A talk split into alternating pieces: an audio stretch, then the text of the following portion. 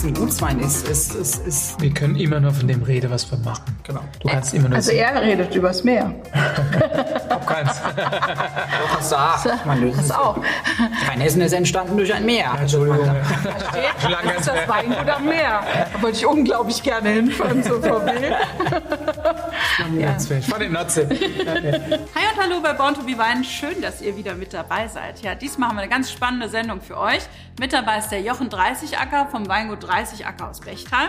Und er hat uns einen super spannenden Gast eingeladen, nämlich den Tobias Knewitz vom Weingut Knewitz aus Appenheim. Ja, und obwohl Appenheim auch in Rheinhessen liegt, unterscheidet sich dieser Landstrich schon deutlich von dem sonnenverwöhnten Wonnegau, in dem Jochens Weinberge stehen. Aber was rede ich lang? Das sollen euch mal lieber die Winzer erklären. Freut euch auf ein spannendes Gespräch, ganz viele Insights und zu trinken gibt's natürlich auch was. Wollen wir mal anstoßen? Chin Chin. Schön, dass ihr da seid. Zum Wohl. Sehr gut, ins Portal reduziert. Was haben wir denn im Glas? Sehr gut, sehr gut, aber was haben wir?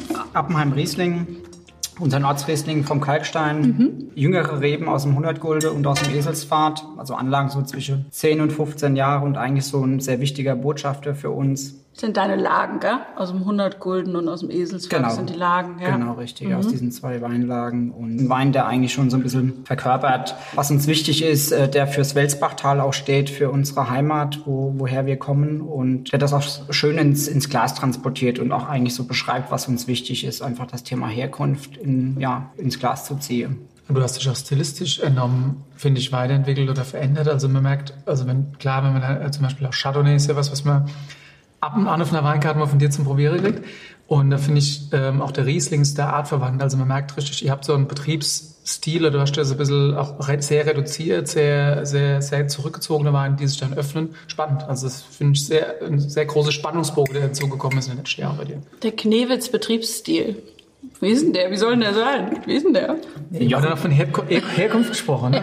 Nein, also ich meine, Ich glaube, das gehört immer der Winzer dazu, ne? Ja, auch. Ne? Genau, immer. Also es ist immer, glaube ich, auch eine Betriebsstilistik oder eine Stilistik der Menschen, Mhm. äh, die eine Rolle spielt. Ich sage mal, letztendlich interpretieren wir ja auch irgendwo alle etwas und tun alle etwas und handeln ja auch irgendwo.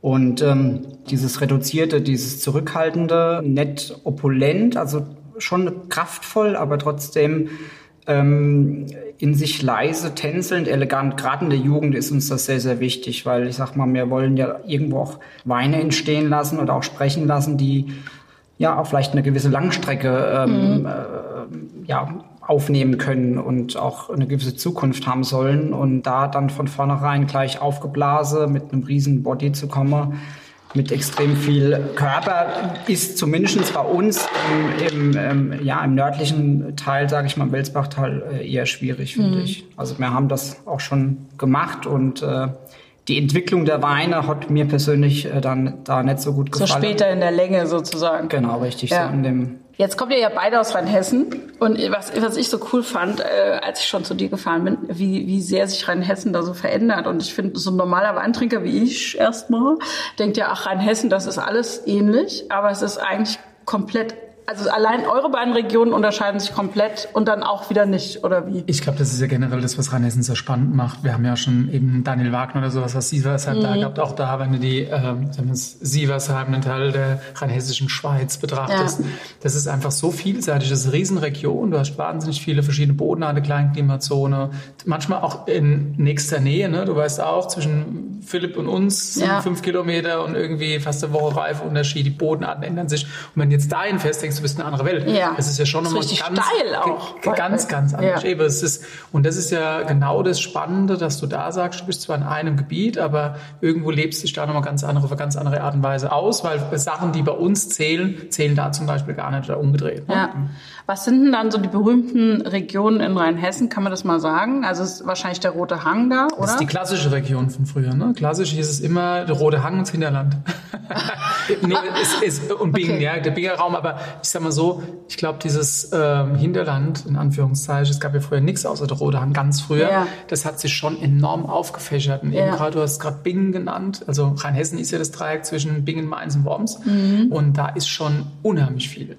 Musik Ja. drin ne? und unheimlich viel entstanden. Und auch da, wir sind in Zeit, das Klima hat sich verändert, äh, es erwärmt sich alles. Es gibt den Lagen, wo früher vielleicht viel zu kalt war, mittlerweile aber auch die Berechtigung dafür, dass du sagst, da kommen geniale Weine raus. Man, nehmen wir mal einen Scharlachberg oder sowas raus, was schon immer warme, reife Lage waren, hast du aber trotzdem in der Kante, Ja. du kannst besser sagen, du kommst von da, finde ich, ist eine enorme Entwicklung letztes Jahr auch Ja. festzustellen. Ne?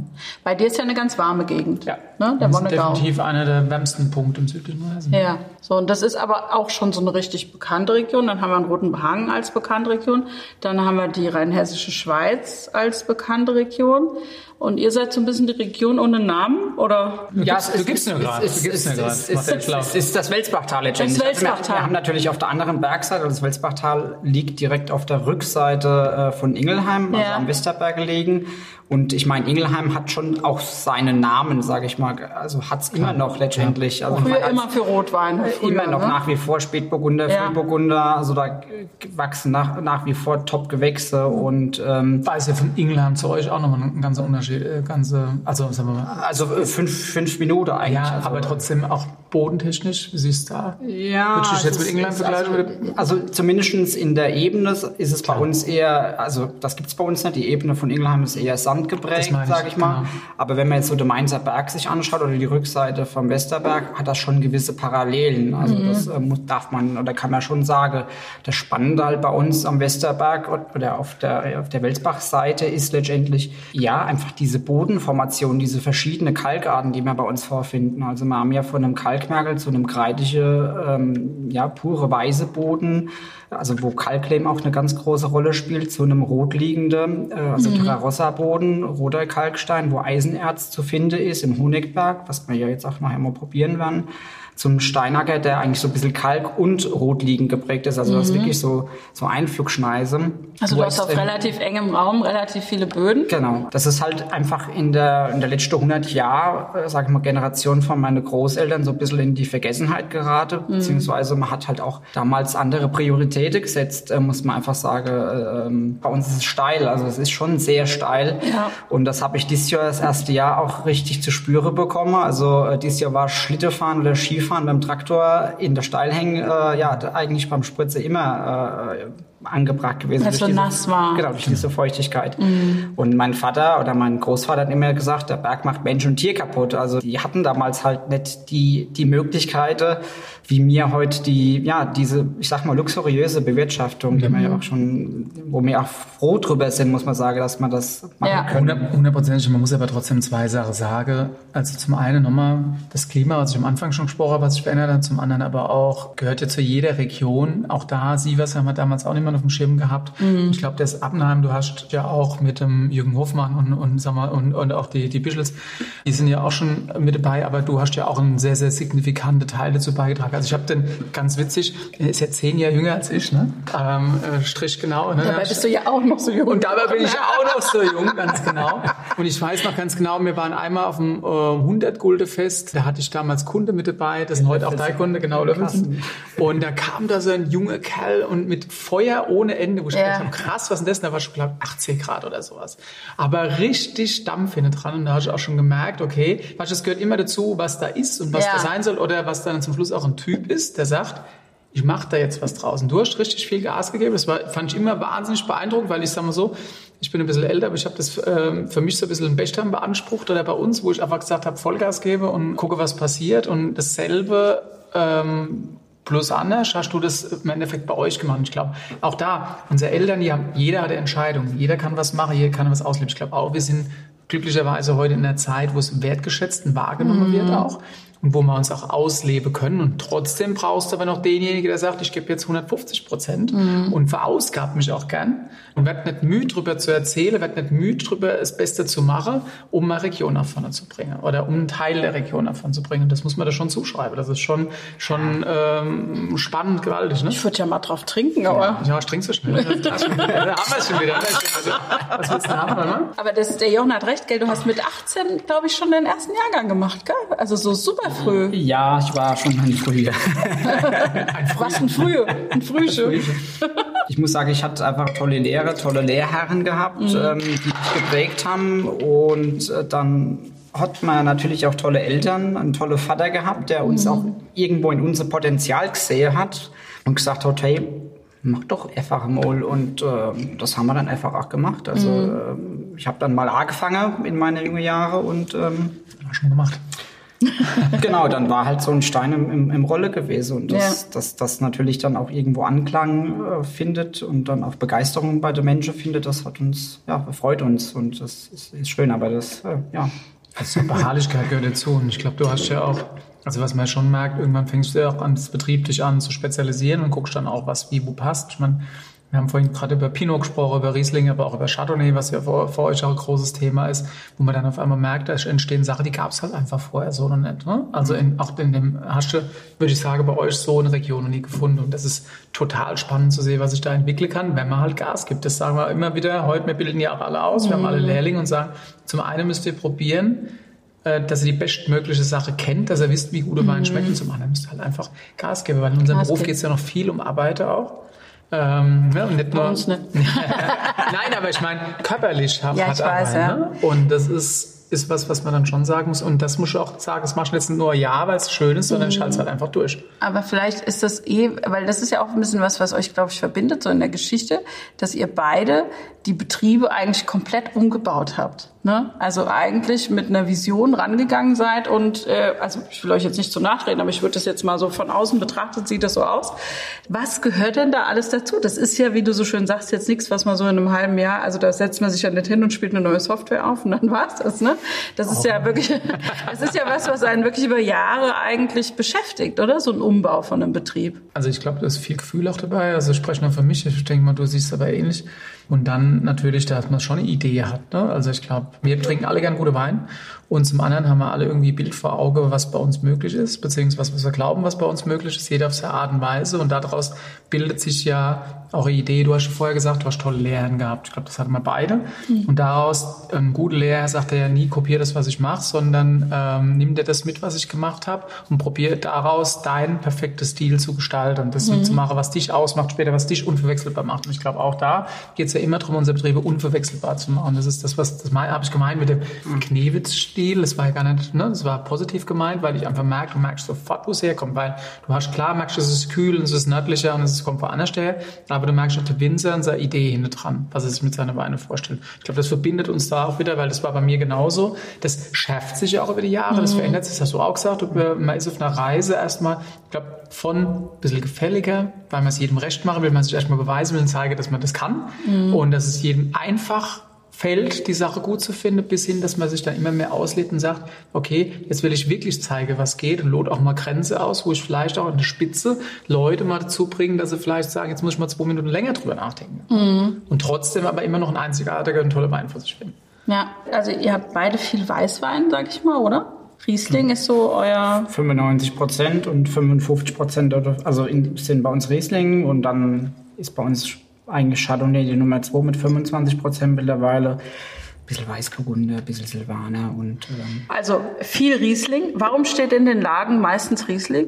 Weil der Botschafter ist der beste Botschafter unserer, unserer Böden mm, bei uns zumindest. Also ich würde sagen für ganz Rheinhessen, wenn ich, wenn ich ehrlich bin. Also es gibt punktuell äh, Pinot-Lagen, wo Spätburgunder sicherlich der größere Botschafter ist. Aber insgesamt würde ich für Rheinhessen schon für Riesling plädieren und würde sagen, das ist der Botschafter, der eigentlich diese, dieses Thema Herkunft am schönsten und am besten aufgreift und dann nach dem Geschmack ähm, darstellen kann. Wir haben ja wir haben ja irgendwo auch äh, mal äh, schon darüber gesprochen, dass wir gesagt haben, es gibt Rebsorten, die für bestimmte Regionen oder Länder stehen. Mhm. Und das ist ja genau das, wenn du über Deutschland sprichst, sprichst du über Riesling, äh, was Weiß angeht und über den Pinot, was Rot angeht. Mhm. Und das ist ja das Glück, was wir ja wieder kapiert haben, dass wir uns zurückbesinnen, dass wir, wir haben zwar die Möglichkeit in Rheinhessen viel zu machen mhm. und es funktioniert halt einfach äh, viel, aber dass wir sagen, wir wissen auch, was uns ausmacht. Und wir wissen auch unser wirklich oftmals traditionsreiche Lage, wissen auch, was da am besten drauf passt. Jetzt sind wir mit Riesling immer wieder mit einer Rebsorte unterwegs, bei uns ja auch 60 Prozent wo du im Ausland für gefeiert wirst, im Inland oftmals für die Leute ist es zu anstrengend, weil sie dann sagen, die fordert mich so viel. Klar, und das ist genau mhm. genau das, wo uns eigentlich die Welt drum beneidet, dass wir mit Riesling Rebsorte haben, die so viel Aromenspektrum rüberbringt, so viel Facette und Vielschichtigkeit, wie eigentlich kaum andere Weißweinrebsorte überhaupt. Ja. Ne? Was sie aber dazu natürlich auch deutlich fordernder macht. Und mhm. jeder sagt schon, will ich jetzt jeden Tag was trinken, was mich wirklich jetzt auch fordert, wo ich drüber nachdenken muss. Und auch der Wein. Ich trinke das wunderbar weg, aber äh, ein zweiter Teil von deinem Kopf arbeiten mit dem Wein und denkt, denkt, denkt drüber nach und wie entwickelt er sich und wie öffnet er sich ne, und so weiter. Ich glaube, wenn du jetzt mal so ohne Grauburgunder zu banal zu machen, wenn du so eine saftige, schöne Grauburgunder trinkst, dann trinkst du halt und denkst, ja, war gut. Mhm. weißt du? Und das, aber genau aus dem Grund, wieder zurückzukommen, äh, ist es so gut, dass man sich so auf Riesling fokussiert. Wieder. Ist denn, also so mal ganz generell gesprochen, ist denn Riesling eine Rebsorte, die einfach so einen Boden insgesamt total gut abbilden kann? Also auch wenn ich im Ausland bin oder aus Österreich oder so, dass ich versuche, einen Riesling zu trinken, weil ich da wirklich das Terroir besser schmecke, als wenn ich jetzt eine Scheurebe trinke oder was weiß ich. Also ist das, äh, also für mich ist das schon einer der wenigen Rebsorten, die in der Lage ist, das unglaublich gut zu adaptieren und letztendlich auch dann zu transportieren. Also das, äh, es gibt sicherlich Spätburgunder, es gibt Syrah, es gibt Chardonnay natürlich auch, aber äh, sorry, äh, Sauvignon Blanc äh, ist sowas bei uns jetzt, wir machen das ja auch in kleinen Dosen, nicht unbedingt in dieser Stilistik, wie wir es machen, äh, der, der Wein, der jetzt Herkunft transportiert mhm. ist ist natürlich auch wieder hier Winzershandwerk gefragt. Also mhm. das äh, ja, muss ich jetzt eigentlich entschuldigen, aber für mich ist der Riesling die Rebsorte schlechthin eigentlich, die's, ähm, die in der Lage ist, das wiederzuspiegeln, auch in ihrer Facette. Also sprich nicht nur als ähm, als, als, als trockener Lagenvertreter, sondern auch irgendwo als, als Fruchtsüßer, als, als Kapi, als Spätlese, als Auslese. Also diese Differenzierung in, der, in den Prädikaten und dann die, diese einzelnen Lagen, das ist schon ultra spannend, also mhm. also zu sehen. Also Buntsandstein oder Schiefer, also das mal mhm. blind nebeneinander zu haben, irgendwie. Die transportiert es halt gut, ne? Die transportiert es mhm. und man muss aber auch sagen, es gibt ja auch Abschnitte auf der Welt, wo halt eben Riesling nicht passt oder sowas, ne? Auch selbst, mhm. ich habe gerade Praktikanten aus Österreich, aus dem mhm. Burgenland und ich sagte ja selbst, Riesling ist das jetzt Netzgebiet, da gehst du halt in die Wachau oder, oder sonst irgendwo hin. Mhm. Wenn du mhm. über, über Rieslingböden sprichst, ne, da, da wachsen halt andere Sachen. Mhm. Und, die, genau, ja. die haben viel Rot, ähm, auch, auch weiß, aber trotzdem andere Rebsorte, weil es halt im Endeffekt auch ähm, mhm. da vielleicht nicht so passt. Also das muss man schon sagen. Ja. Also gut, nochmal zurück zum Winzerhandwerk. Ähm. Ne? Der Jochen hatte ich ja auch schon, hat ja auch gesagt, das, was du jetzt da auf die Landkarte gebracht hast, das ist schon, so. oder ihr. Ich habe das das aber auch sehr vollgeschenkt, äh, Es tut mir leid. Ich bin nicht dran schuld. Nein, immer ich. Ähm, das, was ihr da auf die Landkarte gebracht habt, das ist wirklich jetzt noch mit ein paar anderen Winzern drumherum. Man muss ja auch sagen, dass die Presse gerade ein Loblied singt auf dich. Ja, so sowieso Shootingstars. Wie ist das so, wenn man, weil ich meine, du bist ja in deinem Weingut und dann schlägst du so die Zeitung auf und liest da solche. Ja, also ich bin ja nicht alleine der Macher und der Tour mittlerweile, sondern da steht ja mittlerweile auch äh, ja, kleines Team hinter dran, beziehungsweise auch eine Familie hinter dran. Ja. Also das äh, es ist ja seit 2015 auch letztendlich dann mein Bruder Björn, der da tatkräftig äh, das, ja, die, die Idee und die Vision äh, mitträgt. Ja. Und meine Frau, die da auch einen ganz großen Anteil mit drin hat und äh, ja auch einfach letztendlich mal, einfach auch meine, meine Eltern, muss ich sagen, die da einfach auch da immer, wie läuft das mittlerweile bei euch ab? Das, ihr habt ja auch in den letzten Jahren, eben wie du sagst, ja? ähm, Familienvater und so weiter und so fort. Ja, also das, da gab's, da gab's, also äh, muss ich sagen, ein schweres Schicksalsschlag. Also mein Vater hat 2018 einen sehr schweren Schlaganfall gehabt. Das war für uns ist nach wie vor sehr, sehr hart und auch für mich eigentlich nicht einfach zu sprechen, weil das war eigentlich so dieser Mittelpunkt, das war eigentlich der, äh, wie nennt man es, dieser... Der Fels in der Brandung? Der, Fels in der Brandung letztendlich, der hat uns immer gebremst, der hat aber auch uns irgendwo gesagt, Feuer mal in, äh, ja, ins Kännchen gegossen, also mhm. ins Kännchen gegossen und gesagt, so jetzt, jetzt machen wir mal und, ja. und geben halt mal und äh, laufen auch mal bewusst in die, in die Pfütze rein. Wir führen dem, das, das Weingut eigentlich seit 2018 zu zweit, also der Björn und ich. Also wir ähm, haben halt 25 Hektar Rebfläche. Mhm und haben das ein bisschen aufgeteilt. Der Björn ist sagen wir, Schwerpunkt mehr im, im Außenbetrieb tätig. Mhm. Ähm, ich bin, sage ich mal, mehr ähm, ja, im Keller, sage ich mal, tätig. Und ähm, aber wir sprechen uns in alle Bereiche eigentlich ab. Und meine Frau, die macht eigentlich Administration und hält uns von der Seite eigentlich so der Rücke frei. Und der Papa, der kommt ab und zu mal vorbei und guckt mal, aber leider ist er da nicht mehr, ja, kann er das nicht mehr so wie vorher ausüben. Ja, aber das war schon vorher eigentlich ein wichtiger, äh, ja, ein, mhm. ein wichtiger Part. Das ist, wie es in, in, jeder, in jeder Familie Weingut ist. Es wird bei Klar. dir genauso sein. Der Frieder, der, äh, ja, wichtige Part irgendwo immer. Äh, Gerade wenn es oben äh, ja nochmal um die, um die, um die Abendschicht ging irgendwie. Da hat der Vater immer nochmal noch mal aufgedreht, äh, wenn wir dann Feier oben gemacht haben. Das war, ja, aber nicht nur das, also das, die Erfahrung auch, die Erfahrung, das Ja. war was ganz Wichtiges. Nee, aber ich bin meinem Vater da sehr, sehr dankbar, da, dass er sehr früh das Potenzial auch in uns junge Leute auch gesehen hat und gesagt hat, jetzt machen wir einfach mal, machen wir, weil ich sag mal, das kennen wir in Rheinhesse, glaube ich, bei anderen Betrieben zu Genüge, dass da irgendwo noch eine Generation da ist, die nicht abgeben möchte, ähm, die Jungs aber trotzdem Feuer und Flamme sind und eigentlich große Ideen haben und eigentlich dann so ein bisschen Ausgebremst werden. ausgebremst werden. Das ist, das ist ja genau das, was ich auch immer wieder sage, was es auch bei uns ermöglicht hat. Das muss man ganz klar. Auf der einen Seite ist der Wille und, und die Lust, was zu machen, was zu bewegen, was zu verändern. Auf der anderen Seite auch die Möglichkeit dazu. Ne? Ja. Das ist, war ja bei mir genauso wie bei dir auch. Dass du Eltern hinten dran stehen hast oder auch Familie hinten dran stehst, dann komplett, die einfach gesagt haben, wir unterstützen das, was du da machst und wollen mitmachen und wollen, äh, wollen einfach da zuarbeiten und wollen es nicht blockieren. Es gibt genug, wie, wie du sagst, die haben viele Ideen und wollen was verändern, weil wir kommen ja alle erstmal irgendwie auf die Welt aus unserer Ausbildung und so weiter und wollen einfach die Welt verändern. Und wenn du dann aber blockiert bist, und das heißt, jetzt wartest du, bis ich so weit bin und das darfst du nicht selber, wir machen es immer schon so gemacht und es war super und dann nutzt wirst du auch irgendwann an. auch Ja. mal, du wirst vielleicht noch ein paar Sachen umsetzen, aber du wirst nicht mehr alles verändern. Und bei uns ist es ja im, bei beide so gewesen, dass einmal der Betrieb wirklich um 180 Grad auf den Kopf gedreht, äh, gedreht hast ne? Ja. und, und irgendwie äh, alles verändert hast. Und aber dazu was Schönes äh, und ich gebe- ich spreche jetzt hoffentlich äh, genauso, glaube ich, auch für deine deine Eltern, dass man die Eltern aber auch mitnimmt, egal wie, ob sie noch mitarbeiten oder nicht.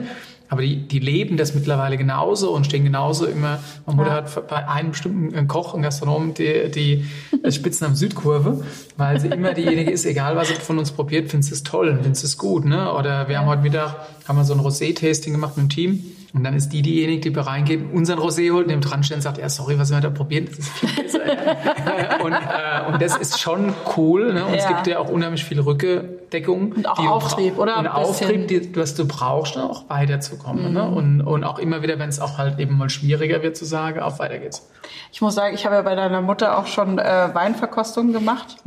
Sensationell, die Ute, wie die das macht. Können- können die ist auch ansteckend. Nein, die ist ansteckend in ihrer Begeisterung und in ihrer Liebe für den Wein und für das, wie es gemacht wird. Und ich liebe ja dann Wein eh, aber ich glaube, die Ute kann auch, die könnte jedem alles verkaufen. Ich würde jede Probe immer meiner Mutter Und, und das ist ja eigentlich auch das größte Lob, was man kriegen kann, wenn die Eltern stolz auf die Kinder sind und auf das, was sie machen, weil äh, also da kann Journalist XY irgendwas Tolles und Grandioses über dir schreiben, aber wenn da Eltern nicht, sag ich mal, richtig überzeugt sind von dir und von dem, was du tust, dann das, das bremst dich, glaube ich, irgendwo indirekt ein bisschen aus. Und das ist was, was, was mir oder was uns unheimlich viel gibt. Wenn die einfach hinter dir stehen, wenn das der Fels in der Brandung ist und da kann kommen, was will und Und glaub mir so, Journalistenbewertungen sind auch für die Eltern gut. das tut dir auch gut. Nein, das gehört dazu, ne? Naja, das macht sie ja auch stolz. Ja, klar, die logisch. lesen das ja auch gerne. Ja, na klar. Ja, ist doch klar. Du hast ja sehr früh, haben wir vorhin schon gesagt, früh angefangen. 2010, gell, da hast du noch parallel zum Studium in Geisenheim. Jetzt war hier ja der Julian Huber und der Friedrich Keller. Die haben eigentlich gesagt, dass sie das meiste gelernt haben in Geisenheim. Learning by Drinking. Und da warst du im Betrieb, oder wie? Nee, Oder also ich habe mir da ab und zu Auszeit gegönnt und äh, ja, war dann natürlich bei ah, wichtigen Veranstaltungen in Geisenheim natürlich Präsenzveranstaltungen. Mhm. Okay. Und wenn es natürlich auch was wichtig Gutes zu trinken gab und vor allem wenn die Partys gefeiert wurden, Was, war was, ich, wichtig, was wichtig Gutes. Ich vorher immer gescannt. Lohnt sich hier zu bleiben? Ich glaube, ihr habt ja schon eine ganz coole Kombo, oder? Ne? Ja, also nach wie vor noch eine großartige Kombo. Also wir sind äh, alle sehr, sehr, ja, sehr dick befreundet Mhm, ja. und äh, ja, haben uns alle Liebe, lieben und gut, schätzen gelernt und trinken gut und, und, und essen auch gern und äh, Ich trinke übrigens die ganze Zeit schon Ja, Lager. du trinkst schon den nächsten. Ja, dann schenk mir Ja, dann, oh. Honigberg 2020. oh, Honigberg. Ich habe gedacht, vor mal, vor mal gehen wir mal. Das ist jetzt eine Lage bei dir, eine neue Lage. Genau, ist eine neue Lage. Das ist eigentlich die Nachbarlage vom 100 Gulden. Das ist ja eigentlich so neben dem Steinacker unsere, unsere Top-Lage. Das heißt, wie Und, ausgerichtet?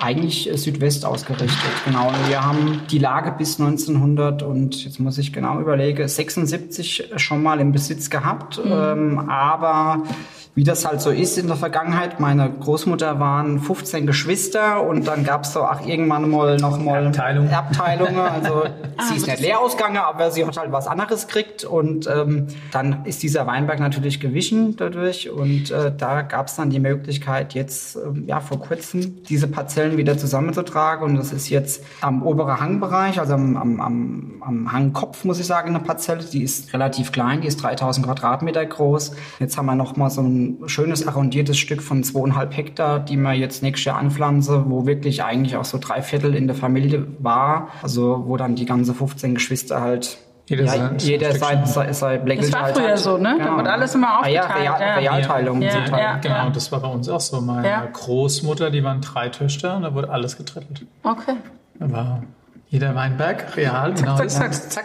Ja. Da war ein Teil weg. Ja. Schwierig. Genau, und das ist eine, also das ist eigentlich so, das könnte unsere, unsere, unseren Hausweinberg äh, werden, weil das ist so vom Weingut so 700 Meter entfernt mit einem super schönen Blick drauf und äh, nicht nur alleine der Blick ist natürlich das Großartige, sondern das Großartige ist ähm, ja, eigentlich der Boden. Also der Boden ist, ja, es ist Kalk und Eisenerz, was wir da find- vorfinden. Also rotliegende Kalk, Terrarossa-Boden und unglaublich viel, viel Eisenerz. Und von der Stilistik sich eigentlich komplett unterscheidet und auch zu dem Appenheimer jetzt, den wir anfangs hatten. Appenheimer ist, wenn man jetzt direkt probiert, schon ein bisschen wärmer, finde ich.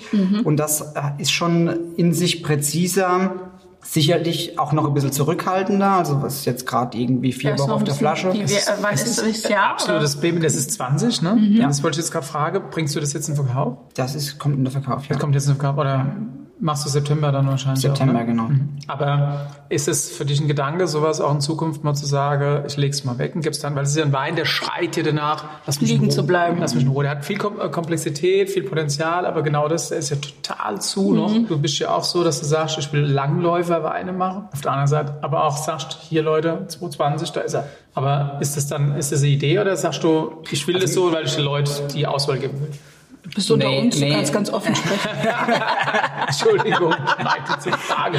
Nee, also wir machen uns sicherlich mit dem Thema schon viele Gedanken. Wir haben das ja jetzt beim Chardonnay Ist ja ein Entwicklungsprozess, um, ne? umgestellt. Also wir sind jetzt ja endlich mal, ich sag mal, nach dem burgundischen Prinzip, zwei Jahre danach. Das heißt, das ist 18, muss man es. Nee, 19. 19, Also das okay. kommt jetzt auch erst in der Verkauf letztendlich. Und ähm, bei Riesling haben wir es halt ganz klassisch einfach gemacht. Also da, da muss ich, also sicherlich der Wein schmeckt nächstes Jahr, übernächstes Jahr und in fünf Jahren noch viel, viel spannender.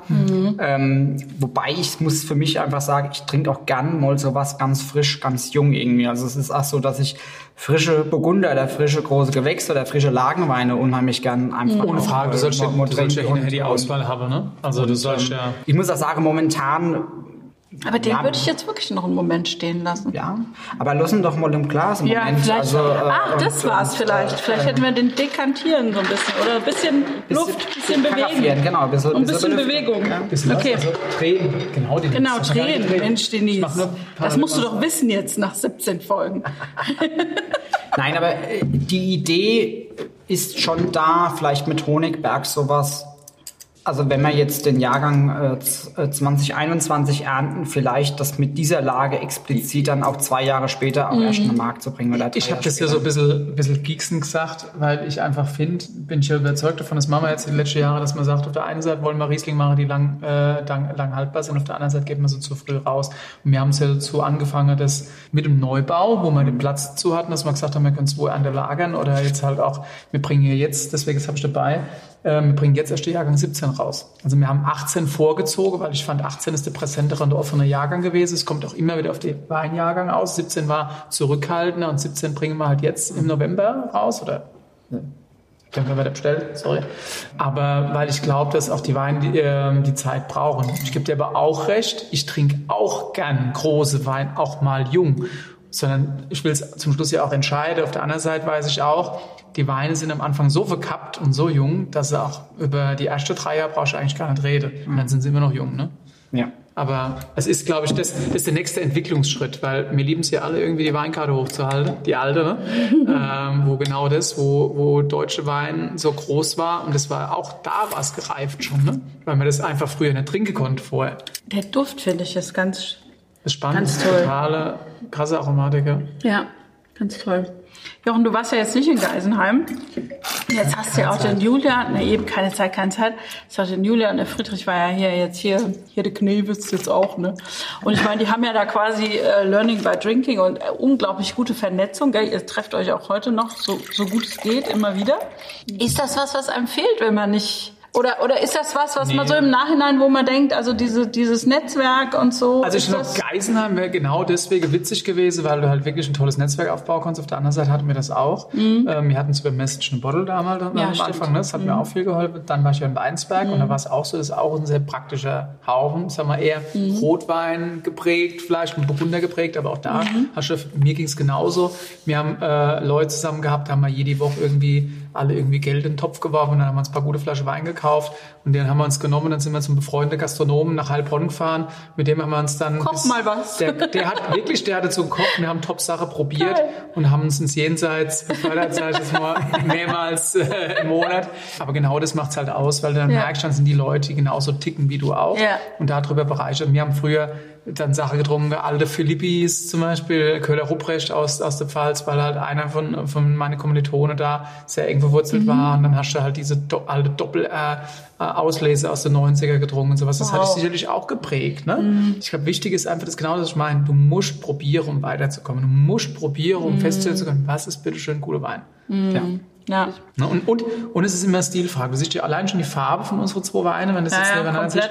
Ähm, Unterschied? Es ist kühl, nördlich, Kühler. südlich. Gut, es sind aber auch vier Jahre Unterschied. und Unterschied, vier Jahre, Ja. ohne Frage. Aber trotzdem, aber trotzdem, ich glaube auch, auch da, das ist, das meine ich ja gar nicht, du musst das transportieren, was da ist.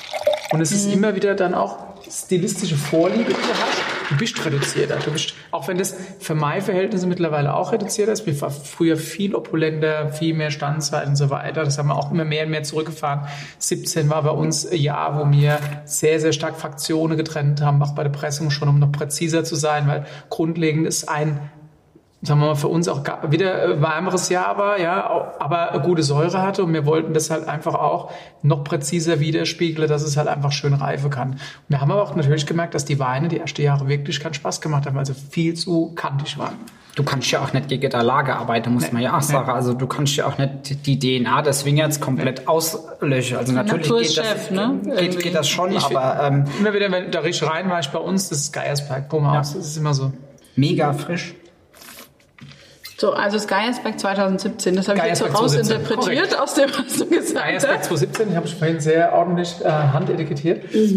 Genau, und die bringen wir bei uns jetzt im Spätjahr raus. Ne? Die kommen jetzt erstmal raus, sind immer noch blutjunge Weine, finde ich. Sie sind aber trotzdem schon von ihrer Aromatik nicht mehr ganz so reduziert, sondern sie öffnen sich so langsam. Weißt du, zum Schluss, es ist bei dir, beim, du hast ja auch erzählt, von deiner dreieinhalbtausend Quadratmeter im Honigberg. Wir machen da Arbeit mit Sache und haben mini, mini kleine Menge. Das ist ja zum Schluss nicht auch Geiersberg. Wir haben zwar relativ große Fläche, aber es ist ja trotzdem nur der kleinste Teil, den du immer reinpackst. Und hast dann da deinen 2000, 1500, vielleicht auch mal 2500 Liter Tank, mit dem du arbeitest. Und dann denkst du halt dreimal drüber nach, wann zeige ich das, bitte schön, Ja. dass es optimal präsentiert. Ne? Und auch da, wenn wir irgendwo Einzellage draufschreiben, ich glaube, da spreche ich auch für uns beide, ist halt immer das Maximum drin, was geht. Mehr kannst du aus der Lage, du selbst persönlich aus dem Jahr nicht rausholen. Und das ist unser Baby und deswegen haben wir dann halt auch gesagt, wir probieren sie halt nach und nach dann auch wirklich dem die Zeit zu geben, weil wir wissen, nach ein paar Jahren ist es halt einfach nochmal offener, nochmal präsenter ähm, als ganz direkt jung. Am Anfang. Aber es ist schon noch sehr primärfruchtig, also noch Ja, sehr zurückhaltend. Also auch das genau ist, dasselbe Spiel. Ne? Es ist einfach alles drauf gesetzt, dass es lang, lang reifen kann. geil gelagert. Das ist was, was du Gehört ja vorhin das, das ist bei uns das Thema sicherlich, wo einfach noch nicht richtig funktioniert. Wir haben zwar jetzt auch eine Schatzkammer, wo man ja mittlerweile 20.000 Flaschen sehr gut temperiert, aber ich glaube für so dann ein, ein, großer Korridor sich aufzubauen, sagst du, wir machen mal fünf Jahre später irgendwo die Lage auf den Markt zu bringen. Also gewisse Lagen dann auch. Da, brauchst du halt Platz irgendwo. Oder ich könnte mir das sogar auch mit einem mit einer Ortsweinpartie auch vorstellen. Also mit Ortsweingeschichten. spannend sein, irgendwo. Das ist dann nicht nur, oder? im, im, nicht nur im, im Lagenweinbereich, Also sondern auch 17 war es bei uns wirklich so, ab dem Ortswein hat alles ein Jahr länger auf der Feinhefe gelegen. Gekühlt auf der Feinhefe im Keller, weil wir es machen konnten. Ne? Im Fass also. Im Fass. Und dann haben wir es, wir haben hier jetzt erst im, im April des Jahr 19 gefüllt. Also abgefüllt, es war so lange auch noch im Fass gelegen. Ne? Und 20 liegt jetzt noch im Fass. Lass überlagen haben wir küvettiert. Es liegt im Tank. Also im Edelstahltank wird es gelagert, runtergekühlt, 8 Grad, Deckel drauf, auf der Feinhefe, dass es einfach in Ruhe vor sich hinreifen kann. Und dann wird's nächstes Jahr gefüllt. Und dann äh, und dann auf die Flasche und da kriegst du mal Flaschereife, weil die brauchst genauso. Ja. Aber das ist Platz. Du brauchst wirklich den Platz und das ist was, was, was ich halt auch entwickeln muss, wenn du den Weg gehen willst. Ganz klar. Haben wir früher auch nicht machen können. Das ist natürlich aber auch jetzt für so einen Endverbraucher, wenn ich jetzt zum Beispiel so einen Wein kaufe, wie jetzt zum Beispiel den Honigberg, und du sagst, der wird jetzt eher besser, wenn er den nochmal drei, vier Jahre liegen lässt. Wie lagere ich den denn optimal? Also so ein kleiner Flaschenkühlschrank reicht dann nicht. Also bei meinem Verbrauch nicht. Also brauchst einen Keller. Das Positive ist ja doch schon hier genug Platz. Da gehen Kellerkühl und konstant, das würde ich, das konstant, ist konstant, Konstant. konstant dunkel. Ja. ja. Dunkel auch. Ja, das sollte man schon machen. Wenn sie die ganze Zeit irgendwo steht, wo die ganze Zeit Sonnenlicht äh, Licht drauf einfällt, ist nicht so cool. Mhm. Das macht halt schon auch ein bisschen, UV macht schon auch ein bisschen was kaputt. Äh, dafür haben wir ja dunkle Flasche, Ja, aber trotzdem. Und dann konstant vor allem. Ne? Und bestmöglich, also eine kühlere Temperatur. Eigentlich, wenn du es jetzt mal gemäßigt optimal machen willst, 12 Grad, ne? Also konstant. Konstant, aber ja. konstant also Okay. keine Schwankungen, glaube ich. Ist, Weil der Wein, ne, wenn er, wenn er wärmer wird, drückt er, weil wenn er kühler wird, zieht er sich zusammen und das merkst du natürlich auch immer wieder mit dem Lufteinfluss dann auch. Okay. Die nächste Wohneinheit wird quasi um den Keller drumherum gekau- gekauft. Man sollte heute, wenn man Neubau plant, direkt große Weinkeller mitmachen. Ja, das wurde vergessen die letzten Jahre. Ja, die Leute haben gar keine Möglichkeit mehr, vernünftig Wein zu lagern. hast du das geplant? Das geben wir jetzt Was? mal jedem mit. In, in, in schöne Keller? Ja, genau bei dir. Also, nicht, also Hallo? nee, ich habe tatsächlich bei mir privat, ich habe damals äh, verzichtet auf den Keller, was im Nachhinein eine doofe Idee war. Ich habe nur gesagt, das ist der hässlichste Raum und der teuerste Raum. Wir haben hier gebaut mit dem Neubau auch bei uns und das war schon eine riesige Nummer. Und damals musste ich auch so ein bisschen überlegen, was muss jetzt sein, was muss nicht sein. Deswegen habe ich auf den Keller verzichtet. Ich habe mir aber schwer vorgenommen, irgend, also ich habe einen Keller, unseren alten Holzfasskeller bei uns im Ort, aber ich werde auch irgendwann sicherlich nochmal was machen, wo ich gesagt habe, ich will so einen schönen, großen Keller, wo alles drin liegt, wo du reingehen kannst. Wo nur du den Schlüssel hast. So ein Gold. Das werde ich nicht hinkriegen, aber ich will auf jeden Fall die Möglichkeit haben, dass da alles drin ist. Ja. Irgendwann, irgendwann. Ich war ja jetzt beim Philipp, habe beim Philipp gedreht und durfte, beim- der Philipp musste kurz weg und dann hat er mir den Schlüssel da gelassen für den Keller. Und das ist so ein Schlüssel. Du hast doch beim Philipp klar. Eindruck. Ich Ja, war beim genau. Philipp im, im BPS gewesen, 2013, genau. Ja, ja. Und du hast da gelernt, erzähl mal, wir leben ja hier von schmutzigen Geschichten. Ne? Unbedingt. Unbedingt. Also ich würde sagen, dass das Jahr beim, oder das muss ich sagen, es waren ja nur ein halbes Jahr beim Philipp, das war für mich mit eines der prägendsten Zeiten überhaupt, weil ich habe die Grundlage in drei unglaublich spannenden Weingütern in Deutschland bekommen. Ja. Und äh, habe dann die Trinkerfahrung in Geisenheim bekommen und dann kam, äh, ja, dann war halt die Familie Wittmann oder Wittmanns an sich irgendwo, die da nochmal mich geschliffen haben ein bisschen irgendwo und da auch die Welt vom Riesling so ein bisschen erklärt haben und das war schon äh, unglaublich beeindruckend die äh, und auch wichtige Zeit für, für, für mich persönlich auch gewesen, muss ich sagen. Also für die für das gesamte Bild des Weines und ähm, Du brauchst die Leute, die dich sensibilisieren auf die Sache, Ja, ne? absolut. Jetzt hast du gesagt, off the records hast du gesagt, der Philipp ist unglaublich pingelig. Korrekt. Stimmt, stimmt, aber ich muss ganz ehrlich sagen, das ist was, was ich mir bei ihm abgeguckt habe. Ja. Und genauso pingelig äh, bin ich auch. Du warst bei uns im Betrieb Mhm. gewesen, du konntest bei uns vom Boden essen und unser Wingert haben wir uns auch angeguckt. Ähm, also die Grundlage haben wir alle und wir machen alles Mögliche, um einfach was, ja, Großartiges Mhm. ernten zu können. Und äh, dazu gehört auch eine gewisse sensible, pingelige Art irgendwo. Und äh, Das bist du ja auch, habe ich auch schon gehört, in deinen Weinbergen Also, und im Keller und so. ich habe leider beim, beim Jochen nicht geschafft. Äh, also ich hätte es gerne mal gemacht, aber Tatsächlich machen können, Alter wäre es gepasst.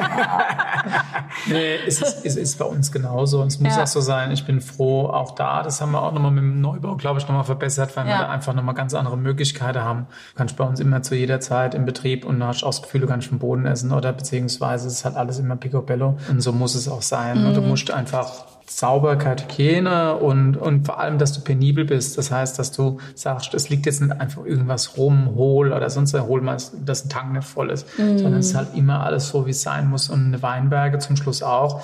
Du auch manchmal, sagen wir mal, Mitarbeiter manchmal sagen, muss das jetzt noch sein? Und du sagst aber, ja, du willst zum Schluss hast du das Ziel vor Auge, dass du sagst, jeder Weinberg steht bestmöglich für dich da.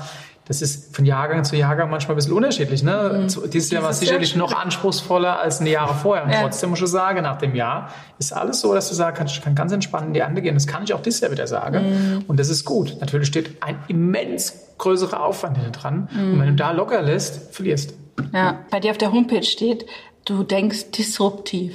Was bedeutet denn Steht's das? bei mir auf der Homepage? Ja. Siehst du? Das ist ein. Siehst du? Aber da habe ich mich gefragt, was heißt denn das genau im Wein, Also, im Weingut quasi? Tradition ist eine, du hast ja vorhin schön von der Historie und so weiter gesprochen. Ich bin ja jemand, der weiß, Bechtheim hat auch eine Historie. Ich habe aber gar keine Lust, mich mit zu beschäftigen, weil ich mir sage, es ist zwar alles mal interessant zu hören, weil ich sage, wir sind eine Gegenwart, wir müssen die Zukunft verändern. Und äh, natürlich prägt uns die Vergangenheit, Gottes Willen, und die prägt unsere Herkunft auch, aber ich glaube, wir prägen auch die Zukunft.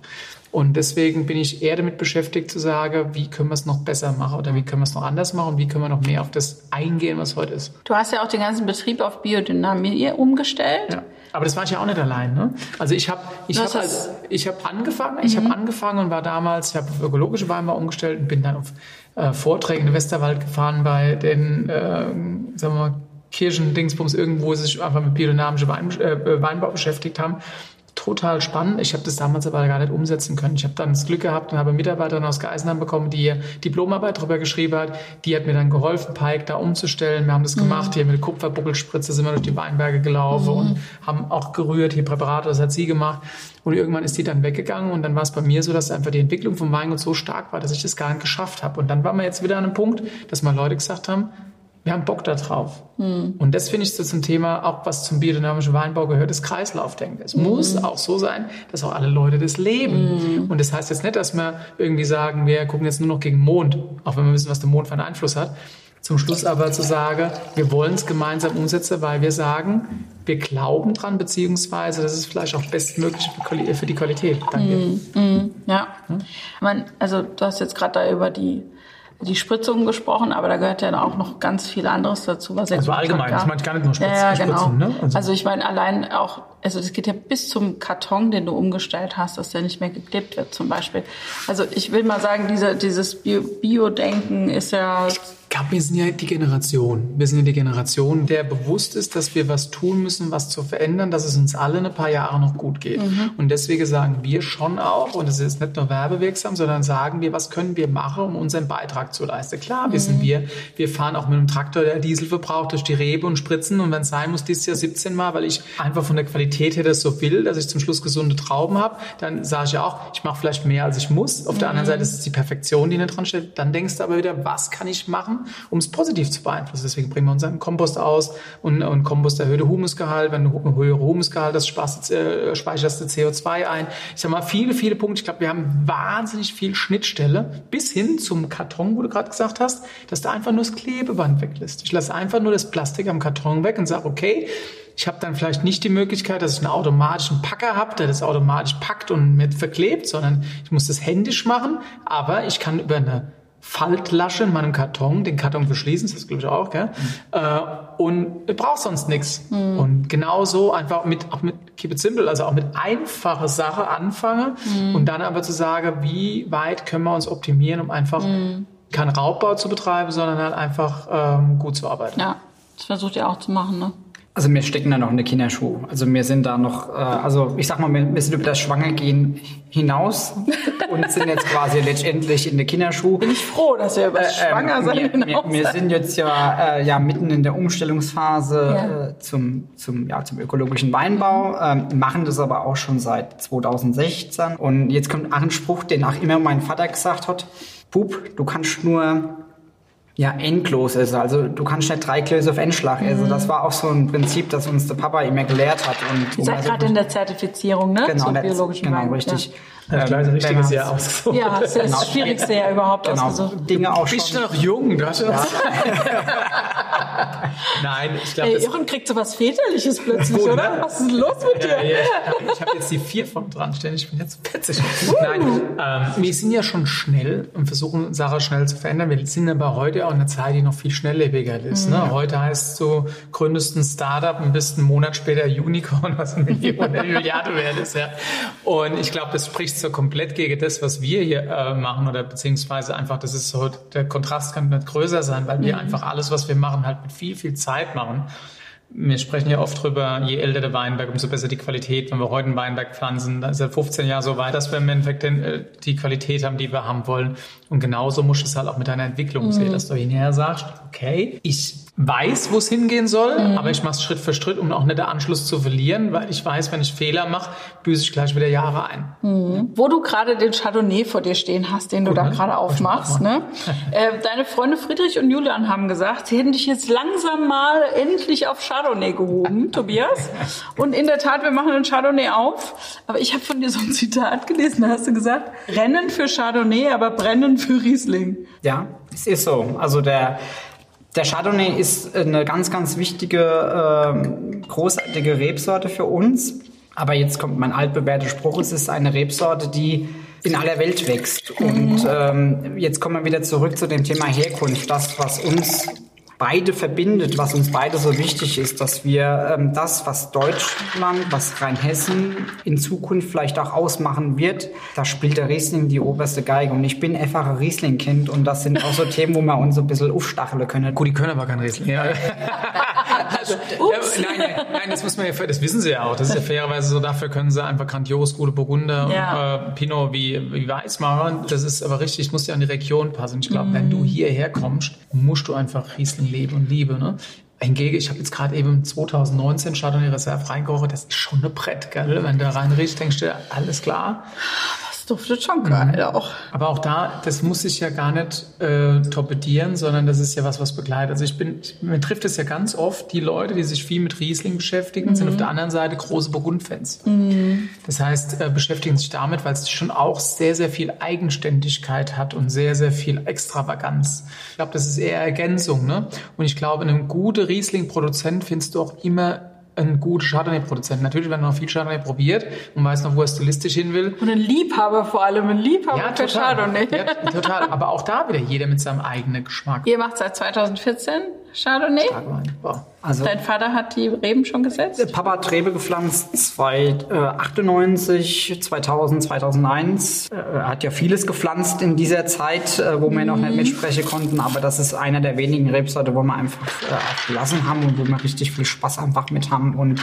wo ich jetzt auch zurückkommen muss, wo, danke dir, ähm, wo einfach der Friedrich und auch der Julian und einfach auch so diese Clique mir vielleicht auch so ein bisschen den Weg gezeigt haben. Also ich mhm. meine, ich bin durch, durch dies erste Mal noch Burgund gekommen irgendwo, habe gesehen, was eigentlich großer Kalk-Chardonnay, also äh, Chardonnay, der auf dem Kalkboden wachsen tut, auch, auch kann und muss jetzt für mich persönlich auch sprechen, ich habe auch relativ viel für den Riesling lernen können. Also 100 äh, Prozent, äh, ähm, ähm, ähm, ja, sag mal was zu dem Wein, ja, genau. Also wenn du jetzt blind da reinriechst, würde ich jetzt nicht gerade sagen, dass man rheinhessische Chardonnay Das ist aber Rheinhesse. Ja, das ist genau dieser Punkt. Das ist das, nein, was mich nein, nein, blind, blind, blind reinriechen. Man muss ja immer sagen, man vergleicht ja, das ist eher Kompliment. Man vergleicht ja erstmal und sagt, man große Chardonnay muss Burgund sein. Die, die mhm. Urmutter der Burgunderweine, sagen wir der Chardonnay, wie wir sie trinken, kommt halt einfach mal daher und das sehe ich als großes Kompliment, wo ich sage, Wahnsinn, wenn du siehst, was mittlerweile hier wächst, mhm. was hier, was hier gedeiht.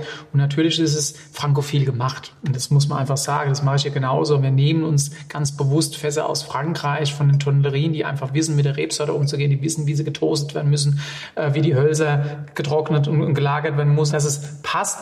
Und das ist aber immer nur ein kleiner Teil. Und natürlich merkst du auch da noch, wo es herkommt, finde ich ganz klar. Aber es ist äh, von der Reduktion und von der Eigenständigkeit ist schon super, super spannend. Auch beim Julian seiner Chardonnays, die wir mhm. probiert haben, merkst du ganz klar Baden. Ganz klar Baden, auch von der Wärme und so weiter, ist kühler. Das hier ist kühler. Das ist kühler. Ja. Aber ich finde es ein super, super spannendes Chardonnay. Ich finde das Thema Reserven die längere Zeit im Fassstand ne, mhm. tut ihm wahnsinnig gut, weil du merkst, der Wein ist nochmal ein bisschen ausladender äh, und ein bisschen, äh, hat, er hat die Reduktion und hat trotzdem diese bisschen Breitschultrigkeit, was ich sehr mag. Diese Komplexität genau. einfach am Ende, ja. Also das haben wir dieses Jahr das erste Jahr. Früher war man ein bisschen kürzer im Fass gewesen. Mhm. Ja, ist gut. Mit, mit Kann man gut. Richtig gute Wein. Würde ich nochmal noch drauf trinken. Gin, gell? Wie wichtig ist denn tatsächlich heute die richtige Rebe, der, der richtige Klon, den ihr habt? Das ist schon sehr, sehr wichtig. Also ist schon sehr, sehr wichtig, weil du kannst, jetzt gerade bei Chardonnay gibt's ja den tollen Duftklon, ne? Den, du durfst, den tollen Duftklon? Du durft, pass auf, du durftest ab 91 in Deutschland Chardonnay pflanzen. Und mhm. Gott sei Dank waren es in Anfang der 90er Jahre war es so, dass dann wirklich klassisch burgundisches Material gepflanzt mhm. wurde, weil viel anderes nicht da war. Dann ging es aber los, dass ich gesagt habe, ja, der Chardonnay ist ja so wenig aromatisch. Wir sind jetzt hier in Deutschland, da muss ja ein bisschen fruchtiger sein. So. Und dann haben die Chardonnay-Reben gepflanzt, die so ein bisschen feilschen Ton hatten.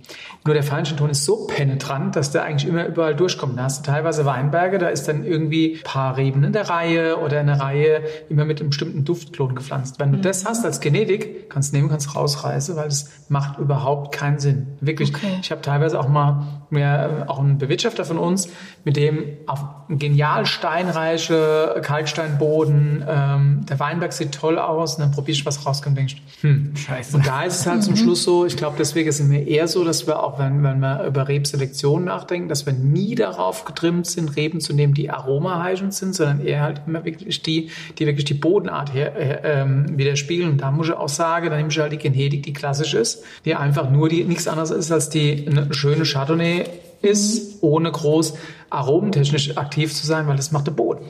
Okay. Und wenn du das gepflanzt hast und dann je älter, umso besser. Ich glaube, das ist auch ein Riesen, das Riesenpunkt im Burgund.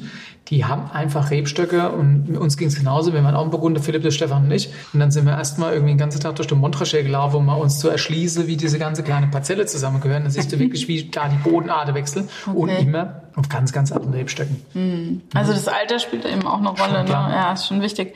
Ihr habt ja eine Rebschule.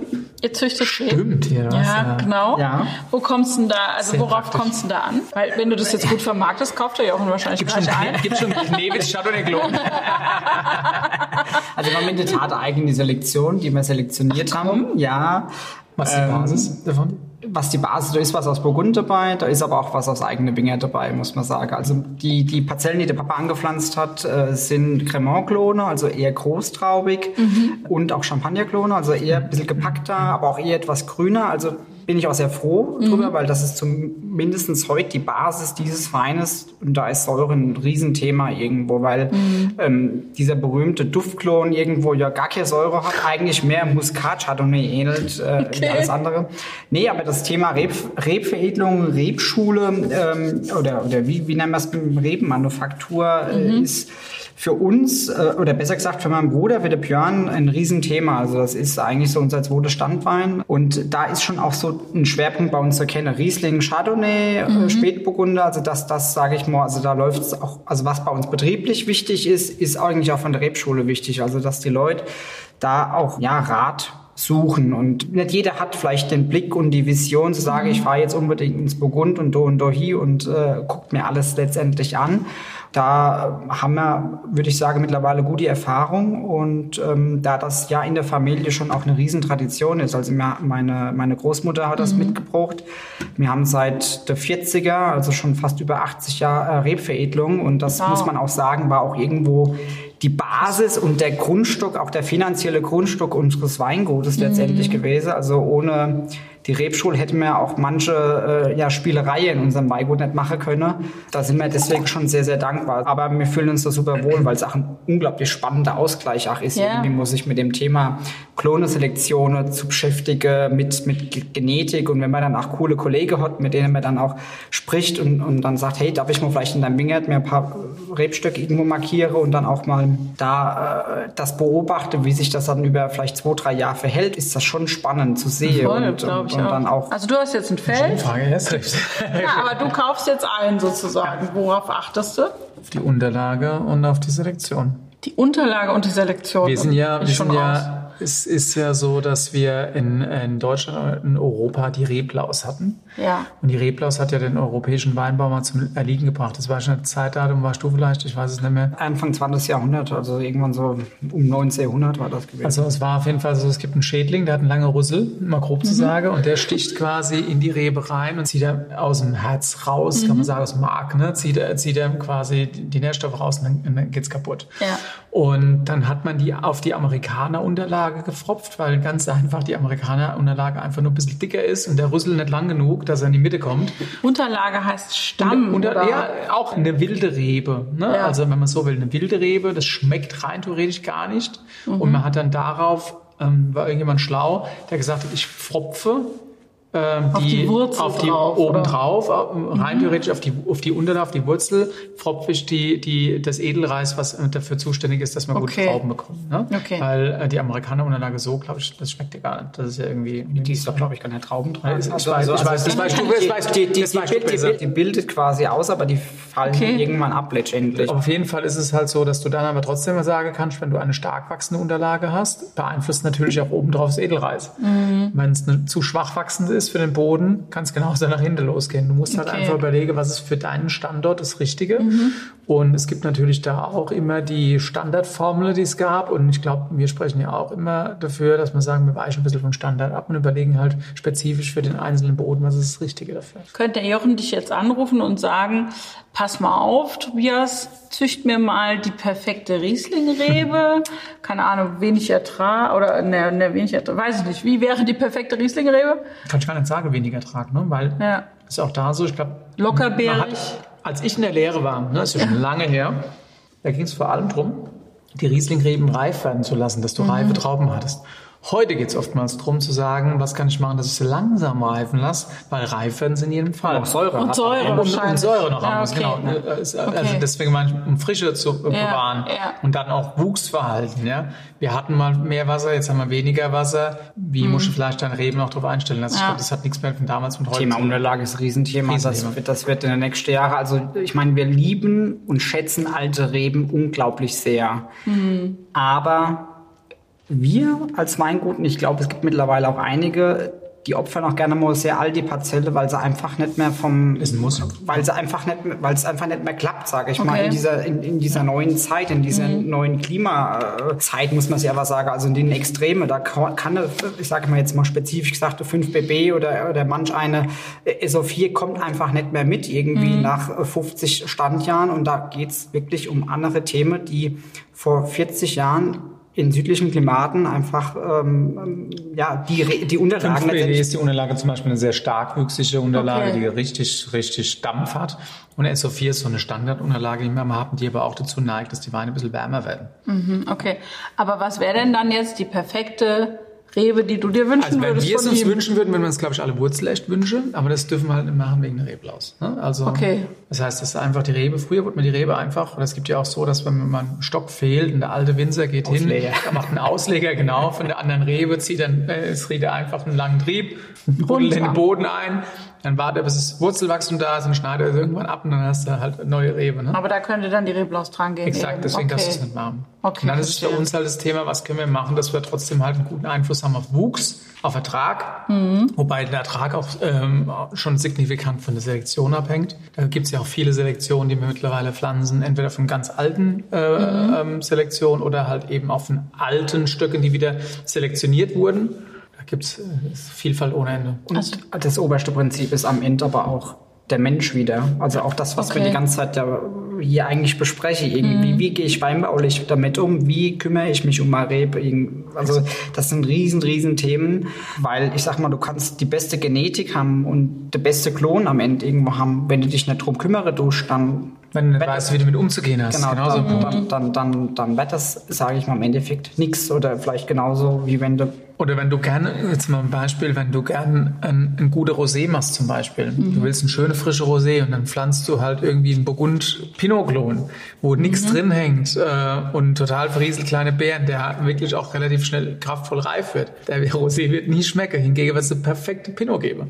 Okay. Und das musst du halt einfach wissen, was du machst. Ne? Du musst Und einfach wissen, was du hast und du, du musst wissen, was du wo, wo will ich hin, was habe ich vor und danach musst du, musst du gehen. die Grundlage plus der Mensch, sage ich mal, Genau. das sind die wichtigen Faktoren. Und Ah. äh, Und die Möglichkeit auch abzuwägen. Du interpretierst ja immer die Möglichkeit von der Lage. Ja. Was macht die Lage aus? Hast du eigentlich so einen 100 Gulden mal mitgebracht heute? Steht der da drin? Dafür hat er der Honigberg. dafür habe ich Honigberg Okay, mitgebracht. aber ich wollte noch mal auf den 100 Gulden eingehen, weil du hast auf die Lage bist ja besonders stolz, hast du gesagt. Und es gibt auch so eine Art Winzergemeinschaft, wo ihr den 100 Gulden promotet. Da können wir auch den Honigberg dazu trinken, da bin ich mir sicher. Wir feiern den 100 Gulden letztendlich. Also das Ganze ist entstanden. Okay. Eigentlich an dem Tag, wo du da warst. Okay. Genau. Also, das Also der war- Jochen ist jetzt wieder Das schuld. war, das war, das war da. war, das war das war damals entstanden durch ähm, Manfred Lühr, ähm, Gourmillot, Oh, okay. äh, Deutschland, äh, ähm, Verkoster Rheinhessen letztendlich. Und der hatte öfters mal in Rheinhessen an, in verschiedenen Lagen Verkostung äh, geplant. Mhm. Und da war wiederum mal eine Verkostung im 100 Gulde gewesen. Mhm. Und ähm, haben wir gesagt, jawohl, dann machen wir mit, wie auch immer, und zeigen da unseren 100 Gulde Mhm. und, und feiern letztendlich den 100 Gulden.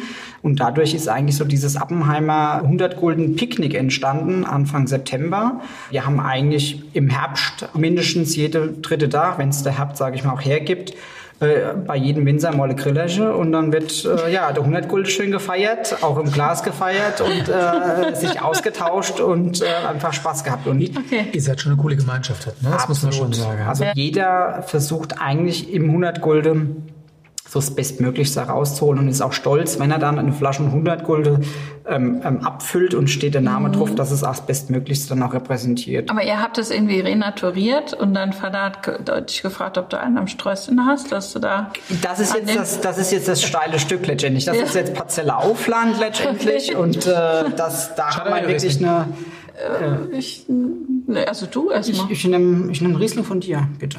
Das ist quasi die oberste Gewand im 100 Gulden. Ja. Das ist eine Parzelle, die ungefähr vor 30 Jahren so ein bisschen der Natur Überlassen also wurde? Überlassen wurde, beziehungsweise die Natur hat es einfach zurückgeholt sich. Wir hatten das Glück und hatten die Möglichkeit, dieses Stück wieder zu kultivieren vor Mhm. ungefähr vier Jahren. Und äh, ja, das ist wirklich so steil. Und da hat uns der Papa gesagt, also wenn er das anlegt, äh, da seid ihr nicht mehr ganz dicht im Hirn. äh, das, äh, äh, äh, ja. Aber er hat es am Ende dann auch mitgegangen und mitgetragen. Okay. Zumindest die Anfänger hat er zumindest begleitet. Mhm. Und ähm, wir denken oder wir hoffen, Ja. dass da großartige Traube wachse und äh, da freuen wir uns dann, diese Herkunft in ihrer Einzigartigkeit auch. Und das ist die kaltgeprägteste Lage Deutschlands, ist das so? Das, das wird gesagt, ähm, es wird auch, also Wer es, legt ist auch, sowas es fest? ist auch dokumentiert Also, ah, okay. letztendlich ähm, mit über 45 Prozent ja, freien äh, verfügbaren Kalk. Das haben wir auch selbst, sage ich mal, äh, dokumentiert, also mal Bodenprobe gezogen.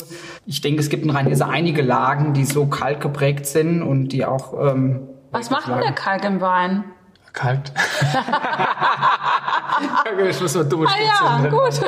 ja, aber macht mineralisch, er macht, äh, was macht er? Der Kalkriesling ist generell im Vergleich zu einem Schiefer, zu einem Buntsandstein, eine neue Rieslingart, die hervorkommt. Wir haben oft eine unglaublich spannende Cremigkeit, äh, eine, eine cremige Säurestruktur, die nicht so hervorsticht wie jetzt beispielsweise von einem ja, säuerlichen Boden. Also oftmals ist ja Schiefer säuerlich und äh, auch Buntsandstein ist säuerlich und ich meine, der Kalk ist eigentlich eher basisch und äh, wird Säure Also vertragen. mega gesund. Statt Basika und Riesling. Vielleicht muss man es nochmal dazu sagen, was du sagst, neue Art oder nicht. Deswegen spreche ich immer bei uns Den vom, wo- nicht, ähm, vom burgundischen Riesling-Stil, weil oftmals wächst Riesling auf saure Böden. Ne? Jetzt gehen wir Pfälzer teilweise, aber auch die Mosel, die Nahe teilweise, wo du halt auch viel Schiefer hast, du hast, äh, du hast, du hast Vulkangestein und dann kommen wir mit unserem eigentlich relativ entspannten Kalk. Und Kalk ist ja im Endeffekt halt auch Eberrebsort, deswegen pflanzen wir ja auch Chardonnay oder Sachen, weil es einfach zu Burgunder unheimlich gut passt. Und es gibt im Riesling eine wahnsinnige Geschmeidigkeit, finde ich persönlich. Das macht das eigentlich mit dem Kalk. Was aber dazu führt auch, dass er nicht im Ausbau oder Anbau für uns, aber speziell im Ausbau, die Stabilität hat. Zum Beispiel Moselwinzer, der legt so ein Fass äh, äh, Riesling, sein Fuderfass, und es geht dann vielleicht mal zwei Jahre spontan vor sich hin, dann passiert gar nichts. Okay. Bei uns zwei Jahre ist es undenkbar, weil wir viel, viel höhere pH-Werte haben, also weniger Stabilität.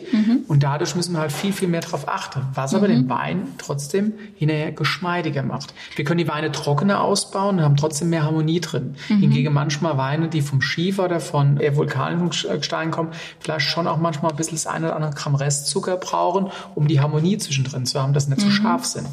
Ne? Ja. Das ist schon was, was super spannend ist. Wo, wobei, also ich sag mal, der Kalkriesen schon auch seine Heimat hat. Also das ist oftmals auch so was, wenn man bei Köhler Ruprecht irgendwo denkt, Saumark oder es gibt im Elsass ja auch einige große Kalkrieslinge.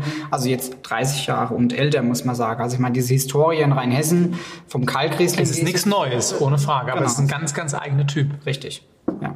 Okay, Geschmeidigkeit? Lecker. Lecker, einfach lecker. Und jetzt haben wir einen neuen Riesling im Glas, gell? Genau. Ah, haben wir, kurz- 30 haben wir die Lagen gewechselt nach Westhofen.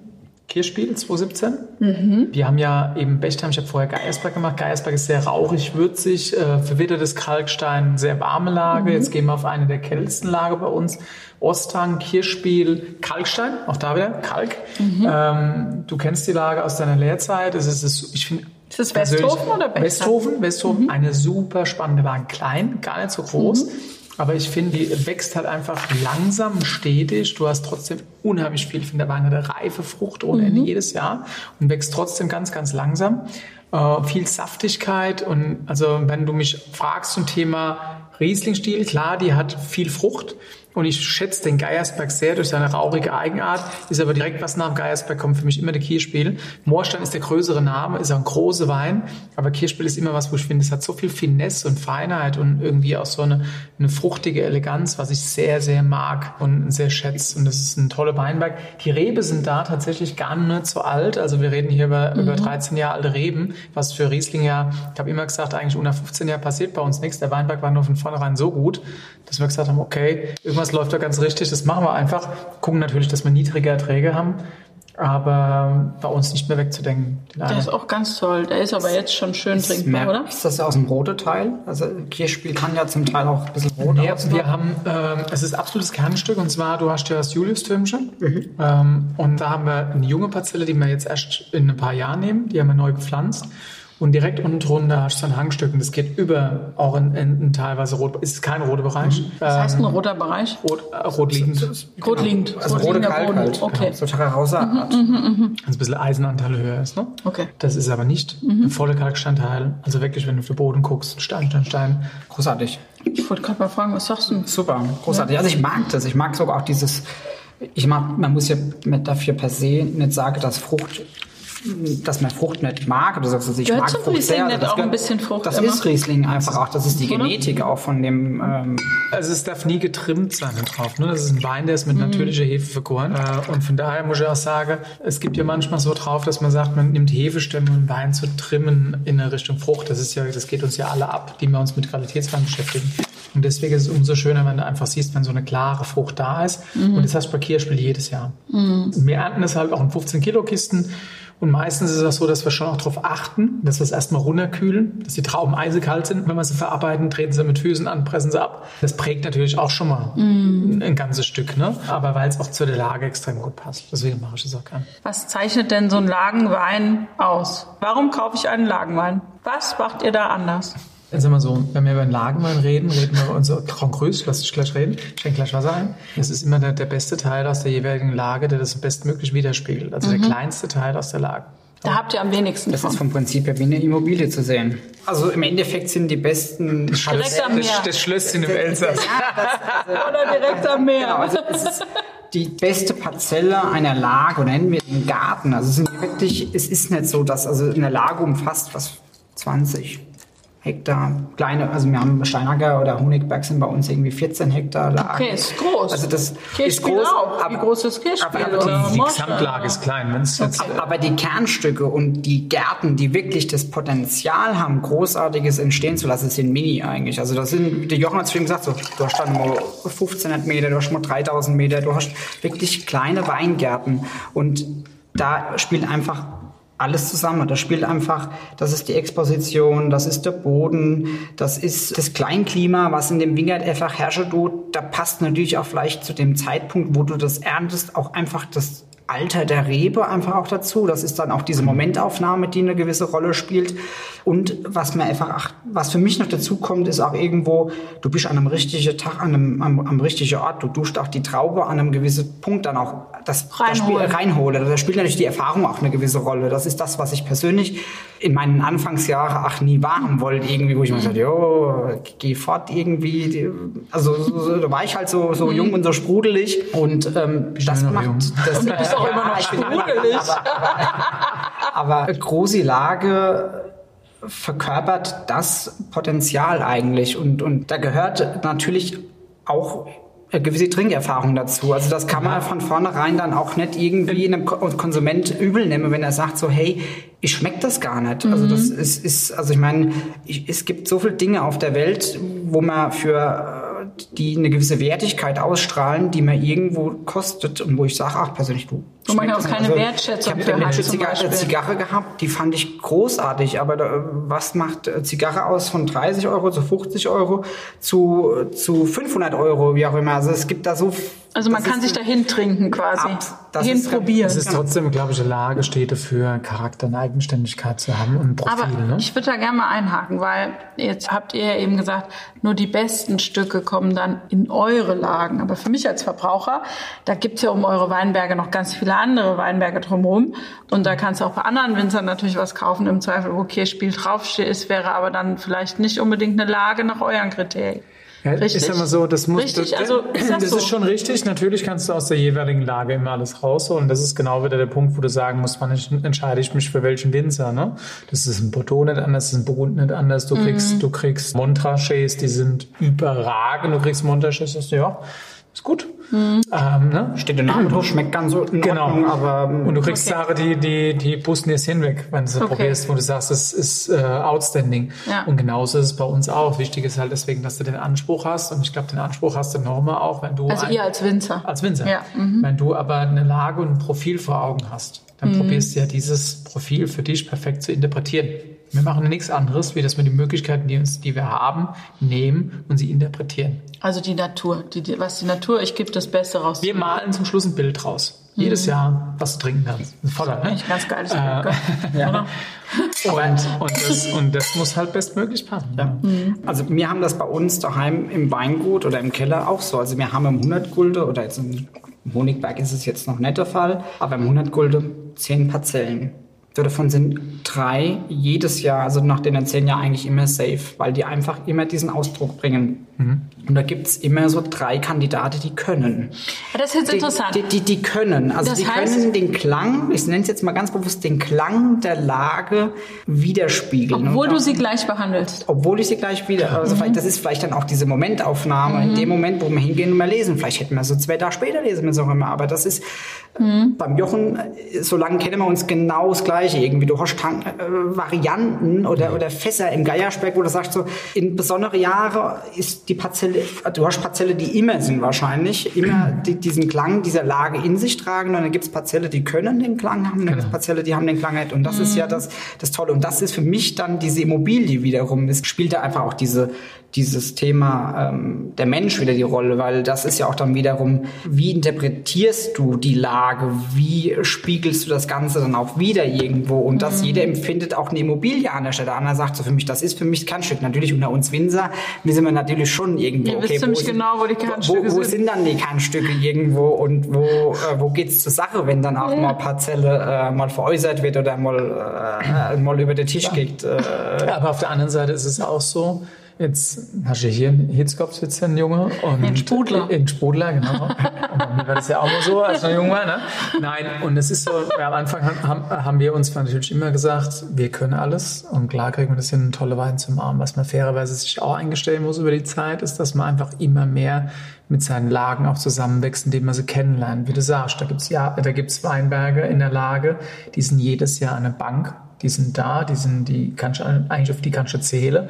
Und dann gibt's immer wieder Weinberge, die sind mal in kühlen Jahren stärker, oder es gibt Weinberge, die sind in warmen Jahren stärker. Und du musst überlegen, inwieweit kann ich die einfließen lassen, in das, was ich da mache, oder eben nicht. Und dann manche haben irgendwie ein gutes Jahr, manche haben ein schlechtes Jahr. Auch da gibt's total die Verfassung von den Weinbergen. Muss ich auch manchmal sagen, ey, der zickt jetzt echt rum, das muss ja nicht sein. Aber dann ist es so, dann ist er raus. Ne? Und das ist total gemenschelt auch. Aber du lernst einfach jedes Jahr wahnsinnig viel nur übers Probieren, übers Fühlen, übers Schmecken. Und über, wenn du die Entwicklung beobachtest, wie die Weine so drauf sind. Trinkt denn dann jetzt ähm, ein Winzer nur Lagenwein? In keinem Fall.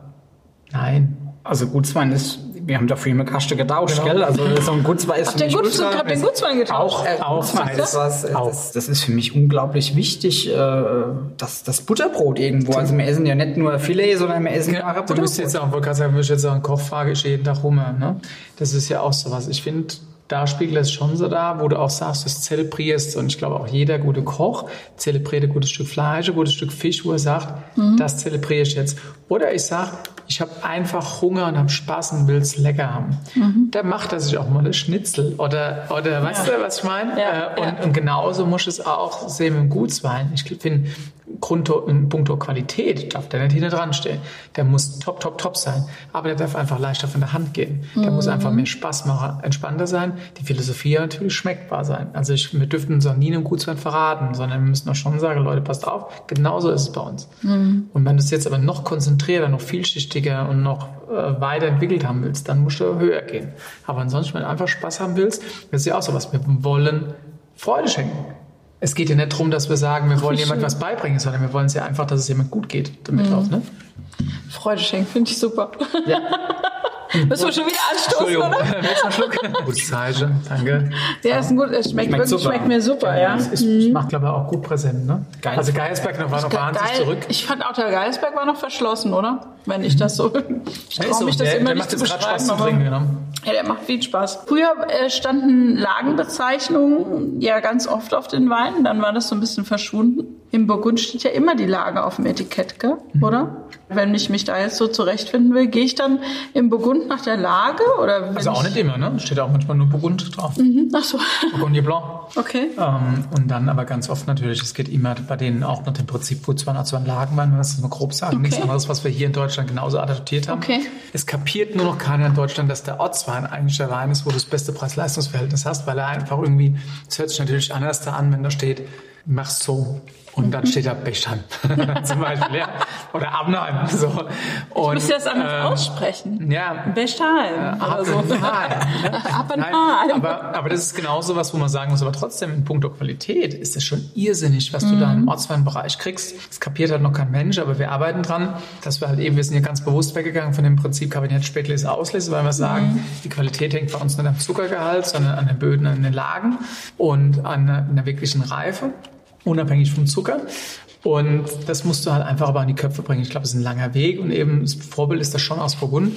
Du bist ja im Endeffekt ja genau denselben Weg eingeschlagen und ich glaube, das ist auch der einzig Richtige. Und die Geschichte, ähm, die, sage ich mal, ja mit diesem Gutsortslagenwein Thema ja angeschoben wird, ist ja erstmal, ich glaube, sagen wir 20 Jahre alt. Wann kam das, wann kam das Thema ins Rolle, glaube ich, VDP? Anfang technisch? 2000, ja. Anfang 2000, 2001, 2002 letztendlich. Also Du hast ja selbst gesagt, wenn du nach Abnheim fährst, ist es ganz anders, wie wenn du nach Bechtheim fährst. Ja. Und genauso haben wir nochmal in unseren, in unseren Ortschaften halt ganz viele sch- verschiedene Unterkategorien. Und das ist so, dass wir uns, glaube ich, da an dem System am nächsten wiederfinden, dass wir sagen, ja, wir merken die Unterschiede, wir probieren die halt auszuarbeiten und viel, viel verschiedene Einzelvarianten zu haben, die wir später wieder zusammenfügen können oder halt eben nicht oder sie halt eben schmeckbar machen können. Genau aus dem Grund hängen wir daran, dass wir sagen Herkunft oder hängen an dem Prinzip Gutswein als von Lagenwein, dass wir sagen, wir setzen die Qualität ganz klar an die Lage oder an die, an die Herkunft und nichts anderes, weil es aber auch extrem gut passt. Ich finde es für den Verbraucher auch irgendwie gut, weil du dich ganz gut orientieren kannst. Es ist ein eigentlich. Prozess, weil der Verbraucher erstmal, was soll denn die Scheiße jetzt? Jetzt kommt er mit irgendwie, vorher war der bei Kabinettspätlese, Auslese, dann habt ihr irgendwie Klassik und Selektion gemacht, oder Ja, für ja, okay. geht. Und jetzt kommt er mit sowas um die Ecke, ja. Aber es ist eben schon, wie du sagst, 20 Jahre und, und, und für die Mhm. 20 Jahre ist es trotzdem, dass man sieht, ganz Auch klar, Gutswein 30 hat sich durchgesetzt, ganz klar, großes Gewächs, äh, erstes Gewächs, oder wie immer es heißt, oder Lagenwein hat sich durchgesetzt. Die Mitte braucht am längsten Zeit, obwohl es das meiste, Dieser Ortswein, genau, obwohl es das meiste Potenzial hat. Und da müssen wir vielleicht mal drüber reden. Der Ortswein, in den Ortswein stuft ihr ja manchmal Dinge ab. Wenn ihr jetzt gesagt habt, ihr habt eine Lage und die hatten für dich ein schlechtes Jahr, wo du sagst, Wir haben alles gemacht, was wir Weinberg- machen konnten. Genau. Das ist eigentlich Grundstoff ist für Kirschspiel, aber es bringt es in dem Jahr nicht und dann geht er in den Ortswein rein. Ja, und dann klar. ist das natürlich aber ein sensationeller Ortswein. Das habe ich ja gemeint, mit so einem Thema, was du kriegst an Ja. Qualität, für das, was du da auch, was es kostet hinterher, kriegst du immer Danke. wahnwitzig viel. Ne? Und das ist auch so, dass es insgeheim für uns eigentlich immer so was ist, wo wir sagen, wenn auch mich einer fragt, wenn du sagst, was muss ich unbedingt bei dir haben, wo du sagst, da kriegst du echt richtig, richtig viel, würde ich immer sagen, neben Ortswein. Das ist aber witzigerweise immer noch in der Zeit die unattraktivste Kategorie, weil halt einfach der Name blöd ist. Ortswein. Ja. Und ich glaube, das muss sich einfach noch entwickeln, wie du sagst. äh, Das braucht noch seit Zeit, aber da steckt viel, viel hinten dran und ich würde auf keinen Fall auch den Weg ändern, weil es richtig ist. Ja. Weil es richtig und passend ist. Also wir machen heute Werbung für den Ortswein. Kauft Ortswein, Leute. Da. ich bin der Lager- und Trinkhersteller. Ich habe irgendwo so ein Zitat gelesen, da, da stand, ihr Winzer macht eigentlich keinen Wein, sondern ihr erzählt Geschichten. Das fand ich ganz passend jetzt gerade auch dazu. Also ein Ortswein erzählt ja auch eine gewisse Geschichte. Jede Lage erzählt ja eine Geschichte eigentlich. Jeder Wein oder? erzählt eine Geschichte. Ja. Also Wir können immer nur von dem reden, was wir machen. Genau. Aber zum Schluss ist es ja wirklich so, und das ist auch das Schöne, wenn du dich viel mit dem Thema beschäftigst, hast du auch viel zu erzählen und kannst auch hoffentlich immer mitnehmen, wenn du sagst, okay, das ist halt, wir machen aus Trauben irgendwas, was äh, alkoholisch ist und was klatscht. Das ist ein ganz anderer Bezug, ne? Das hat ja da nichts zu tun, was wir hier da machen, sondern wir beschäftigen uns ja wirklich mit Dingen, wo man manchmal sagen muss, eben, was dein Vater auch gesagt hat, seid ihr abgedreht, das jetzt zu machen. Wir probieren die Extreme auszuloten, um einfach den, zum Schluss ums Ideal rauszukitzeln. So ein bisschen abgedreht seid ihr ja auch. Darf man ja, darf man ja. Gottes Willen. Was ist denn... Seid ihr ja auch? Jeder, der was Gutes macht, ist abgedreht. Okay, schnell Fragerunde. Tobias, mit welchem Wein verführst du deine Frau? mit dem Shampoos. Hätte ich auch gesagt. Jochen, muss beim Wein in der Flasche genau das drin sein, was draufsteht? Nein, So, was muss denn da drin sein? Was ist denn da drin? es muss gut sein. Das ist Ja. das Aller, Allerwichtigste. Ehrlich gesagt, liest ein guter Winzer nie das Etikett, sondern er schmeckt's. Was ist das Coolste am Winzer sein? Und was ist das Blödeste am Winzer sein? Facettenreichtum. Ich liebe das. Ich liebe das. Ich darf mal an meinem Schreibtisch sitzen, ich darf im Keller sein, ich darf im Wingert sein, darf ohne Handy, ohne AirPod im Wingert sein und darf einfach nur meine Arbeit schaffen. Bin auf dem Schlepper, bin aber am Gast oder am Kunde irgendwo. Es gibt Am Gast? Am, am, am, am. Gast, ja, auf mein Menü. Ich freue mich da Ja. wie, ich habe demnächst schon mal mein Menü, ich freue mich wie ein Schneekönig da drauf, weil das ist einfach was Tolles irgendwo. Das ist was, was mich einfach am Ende wirklich unglaublich glücklich auch macht. Also das mit dem Glück hat heute schon geklappt, oder? Bei uns? Das Blödeste? Oh, das Blöde ist, ist wirklich irgendwie bei minus 10 Grad draußen zu stehen, Riesling rauszuroppen und dann ein Bengel gegen, äh, also äh, ein Trieb gegen die Backe geschlagen zu bekommen. das ey. draußen ist, aber eine Kalttemperatur äh, Temperatur Bei ja 10 Grad minus, ey. uh, das. Keine schlechte Kleidung. Äh, Keine schlechte, Ja, weder aber eine wenn- schlechte aber- Kleidung. aber- Nein, da hast du recht. wenn der Riesling gegen die Backe ballert, die, die, die, so, ah. Rebe will ich auch nicht ins Gesicht haben. Gebe ich. Jochen, welchen Wein darf man einem Winzer niemals anbieten, wenn man ihn einlädt? Es kommt auf den Winzer an. Welchen Wein darf Also- ich dir niemals anbieten? Oh, ganz, oh, jetzt bin ich Also, auf ganz dünnem Eis mit der Frage. Also ich glaube, uns würdest du mit einem Rest süße Rotwein jetzt nicht so viel gefallen tun. ich glaube, das spreche ich für dich so ein mit. lieblicher Dornfelder. Genau. Was Profilloses wollen wir. Okay. Was ist das größte Weingeheimnis, das du je gelernt hast? Ich glaube, so groß ist es gar nicht. Zeit. Faktor Zeit. Ja. Faktor Zeit. Seid das ihr ist- euch auch einig? Hätte ich, hätte ich auch sogar an. Genau. Was ist deiner Meinung nach die größte Aufgabe der Landwirtschaft in den nächsten Jahren? Der Jochen, das ist ganz gemein. Der Jochen kriegt die, weißt du, die Fragen werden immer schlimmer. Oh Gott, die hatte ich schon hin. Nee, natürlich nicht. Grundlegend, um es übergreifend zu sagen, müssen wir es so machen, dass wir manchmal vielleicht auch ein abgetroschener äh, Spruch, aber es stimmt, die Böden besser zu übergeben, als wir sie zu bekommen haben. Das heißt, wir müssen einfach alles dafür tun, keinen Raubbau zu betreiben, sondern alles weiter zu entwickeln und im Endeffekt mit der Natur, mit unseren Böden zusammenzuarbeiten. Okay. Wenn du Superkräfte haben könntest, welche wären das? mit denen jedes Jahr geile Traube ernte und es wird immer was Schönes äh, entstehen. Also so Hex, Hex. Hex, Hex, ja. Also ja. Horror oder Happy End, Krimi oder Romanze, Streaming oder Fernsehen? ja, ich bin ja immer für Happy End. immer. Wirklich? Ja, ich brauche ich brauch positive Emotionen, das ist immer gut. Positive Energie. Ja, klar. Okay. Was sind die drei Sachen, ohne die ein Winzer nie sein kann? Korkenzieher, Flaschboy und ein Glas. Kannst du mal erklären, was ein gemischter Satz ist? Oh je, ich habe ja Mitarbeiterinnen gehabt, äh, die das gut erklären konnten. Fränken, gemischtes Satz, nichts Halbes, nichts Ganzes. Wird mich dafür hassen. Also wenn in einem Weinberg mehrere Genau, wenn du mehrere Rebsorten hast, das hat man früher gemacht teilweise, wo es eben noch zu kühl war, um zu sagen, zum Beispiel im Riesling noch ein bisschen mehr fin Finesse und Frucht und Eigen äh, oder, oder andere Aromen zu geben, da hat man das gemacht. Und was hältst du davon? Also weil in Österreich gibt es immer noch einen gemischten Satz. Ja, es gibt ja in Franken noch einen gemischten Ja, Satz und ich ja. glaube, da, wo es hingehört, passt es auch vielleicht immer noch, aber bei uns, glaube ich, brauchen wir es nicht mehr. Okay. Und natürlich wissen wir auch, wissen wir auch alle, die, ähm, das Cuvée zu schätzen und was da hinten dran steckt. Und trotzdem sind wir ja doch schon sehr, dass wir es sehr klar aufzeigen wollen, was wir da machen. Weißburgunder sind Weißburgunder, Chardonnay ist ein Chardonnay, Riesling ist ein Riesling. Okay, also nichts für dich. Ja, ja. nein. Mit wem würdest du gerne mal ein Glas Wein trinken? Jürgen Klopp.